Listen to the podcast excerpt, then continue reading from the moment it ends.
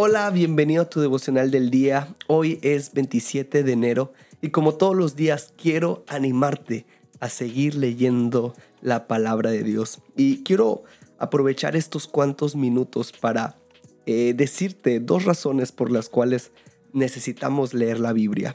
En primer lugar, es porque necesitamos dirección diaria.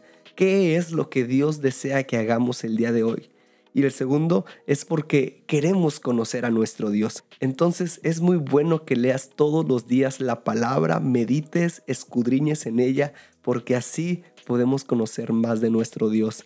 Y si hoy lees Éxodo 3 y 4 y también Mateo 27, juntos vamos a poder leer la palabra en un año. Entonces quiero animarte a seguir leyendo la palabra de Dios. Hoy el pasaje central lo podemos encontrar en Éxodo 4, 24 al 26 y quiero leértelo en la versión El mensaje. Y dice así.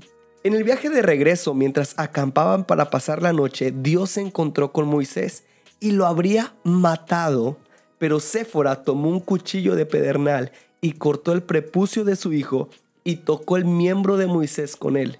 Ella dijo, ¡ay! Eres un novio de sangre para mí. Entonces Dios lo dejó ir. Ella usó la frase novio de sangre debido a la circuncisión.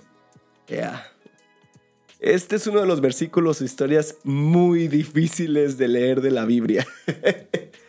Ah, ¿Acaso Dios iba a matar a Moisés? Esa es la pregunta. Y tenemos que recapitular un poquito. Lo que está pasando es que Moisés había huido de Egipto porque mató a un egipcio porque estaba hiriendo a un israelita. Después, él se casa, tiene hijos y un día vio una zarza ardiendo que no se consumía. Y fue el momento en que tuvo su llamado.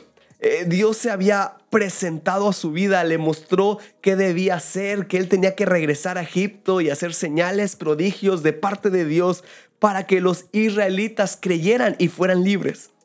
Y Moisés puso muchas trabas. no, pues es que no me van a creer, eh, no abro bien. Y, y puso muchas trabas, pero después estuvo de acuerdo y se fue de regreso a Egipto. Pero en el camino la Biblia menciona que Dios iba a matarlo.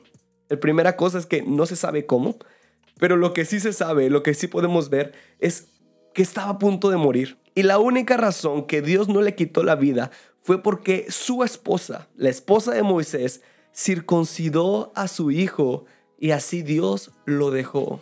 Y aquí veo dos puntos. Moisés no había circuncidado a su hijo. Recordemos que había un pacto entre Abraham y Dios, de que todos los que fueran descendientes de Abraham debían de ser circuncidados y ese iba a ser el pacto entre Abraham y Dios.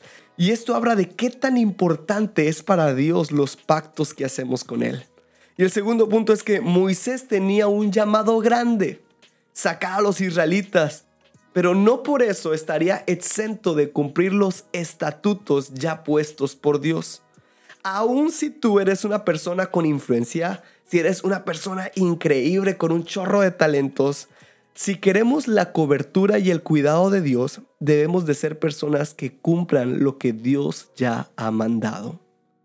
Y lo que quiero que juntos meditemos es, ¿hay cosas pendientes que debes cortar en tu vida para recibir la protección de Dios? ¿Acaso hay algo que no has cortado y tienes que quitar de tu vida? Quiero animarte a hacer tu devocional del día. Yeah.